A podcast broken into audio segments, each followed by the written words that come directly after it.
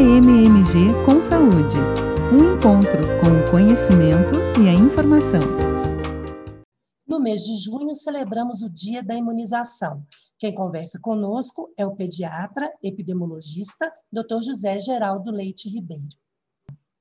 Minha saudação a todos. Nunca foi tão importante a comemoração desta data como neste ano, porque nunca se falou tanto em vacina e nunca se vacinou tão pouco no país. As nossas coberturas vacinais estão muito baixas nas crianças, nos adolescentes, nos adultos e nos idosos. Não houve modificação, os calendários é, estão mantidos, né? E todas as vacinas com baixa cobertura vacinal. Então, é muito importante que as pessoas é, recuperem suas cadernetas de vacinação e verifiquem, geralmente aquela data lápis que está marcada para o retorno, né? se há vacinas é, que não foram feitas. É, porque só a, a, a, o complemento é, da vacinação básica é que nos garante proteção de mais largo prazo. Né? É, esse ano também seria extremamente importante uma ótima cobertura vacinal na campanha da gripe, da influenza, coisa que nós não estamos identificando até o momento e as coberturas estão realmente muito baixas.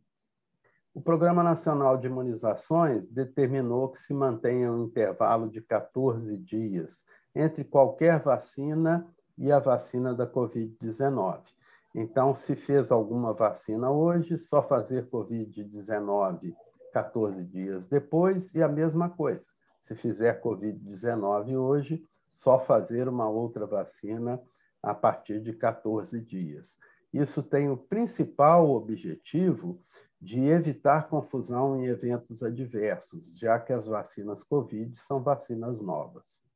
Olha, não existe nenhuma terapêutica, nenhuma vacina que não tenha eventos adversos. Mas quando nós comparamos os riscos, né? Primeiro, essas vacinas têm se mostrado seguras. E o risco da Covid-19 é enorme. É uma doença agressiva que tem causado milhares de mortes diariamente no Brasil.